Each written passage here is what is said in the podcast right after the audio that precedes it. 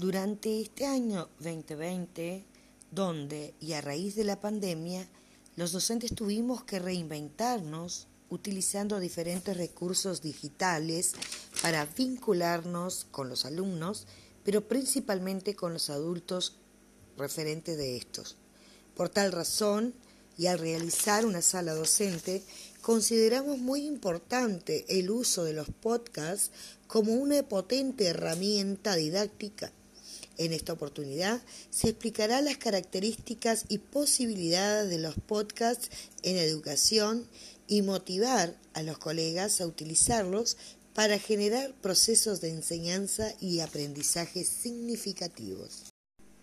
Un podcast es un archivo digital de audio que puede ser distribuido por Internet y que está vinculado a sistemas de sindicación RSS. En contextos de enseñanza, ponen de manifiesto que los postcat han aportado flexibilidad al permitir el acceso a la información sonora desde cualquier dispositivo, fijo y móvil, pero desde el punto de vista pedagógico, los podcasts han revolucionado el panorama educativo al promover la edición libre. Los sistemas RSS son, concebidos a su vez como un servicio web que, vinculados a un recurso, permite su exploración dinámica en busca de actualizaciones o nuevos archivos. Algunas de las características eh, más relevantes de los postcat eh, son que todos se presentan eh, contenidos de audio que pueden ser escuchados libremente en Internet. Eh, también se tratan de páginas que permiten la suscripción, la actualización y la retroalimentación de los contenidos eh, colgados.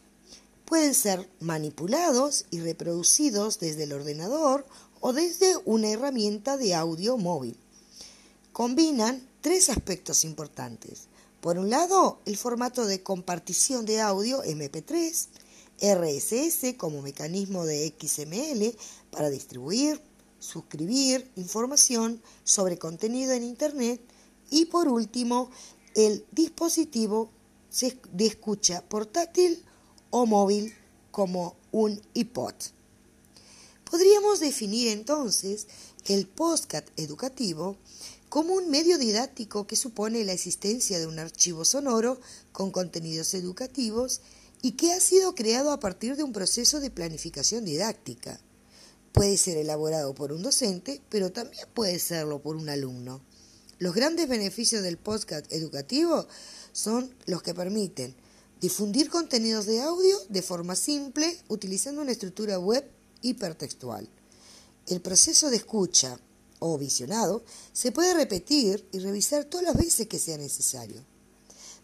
Desarrollar contenidos abiertos en formato audio promoviendo así el conocimiento libre y la fácil adaptación de los recursos educativos a diversos contextos.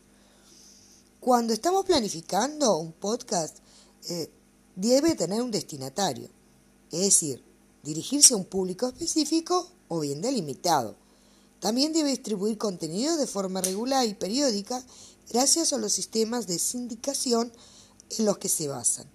También recibir información cuando los, docentes, alumnos o expertos realicen modificaciones de los contenidos.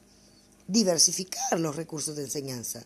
Recursos para fomentar el aprendizaje autónomo, grabaciones de las clases y actividades prácticas que se desarrollan en la clase presencial.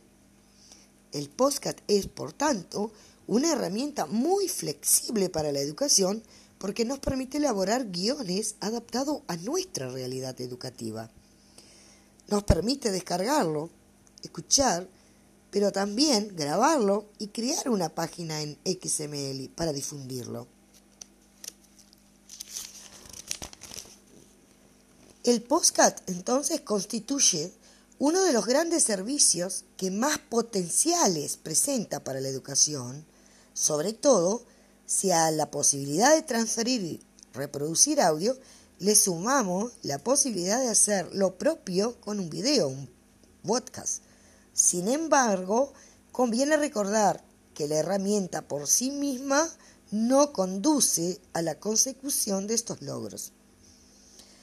Eh, analizando las posibilidades que genera el uso del podcast en el ámbito educativo, cualquier docente puede plantearse la idea de crear su propio podcast para sus alumnos, ya que es más sencillo de lo que a priori puede parecer.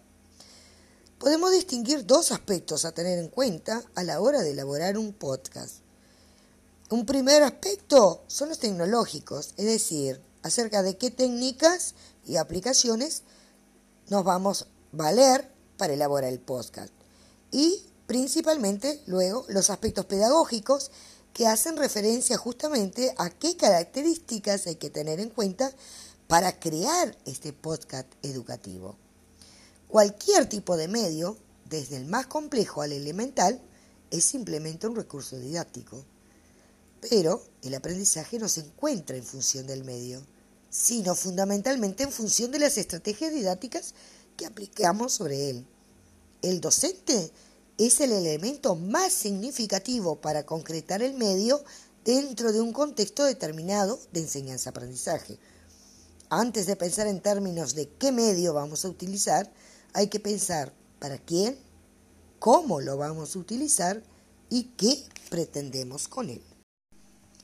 En definitiva, podríamos decir que un podcast es un archivo una serie de archivos sonoros a los que podemos suscribirnos y que pueden ser descargados en nuestro ordenador y en un dispositivo portátil de audio.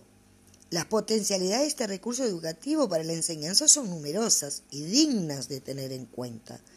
El podcast nos devuelve a los medios sonoros, que ofrecen gran cantidad de posibilidades Además, los mecanismos de reproducción portátiles de MP3 que existen en la actualidad y la facilidad que encontramos para descargar los podcasts. También permite que podamos escuchar un podcast en cualquier momento o en cualquier lugar. Es un medio que permite, que permite mucha movilidad.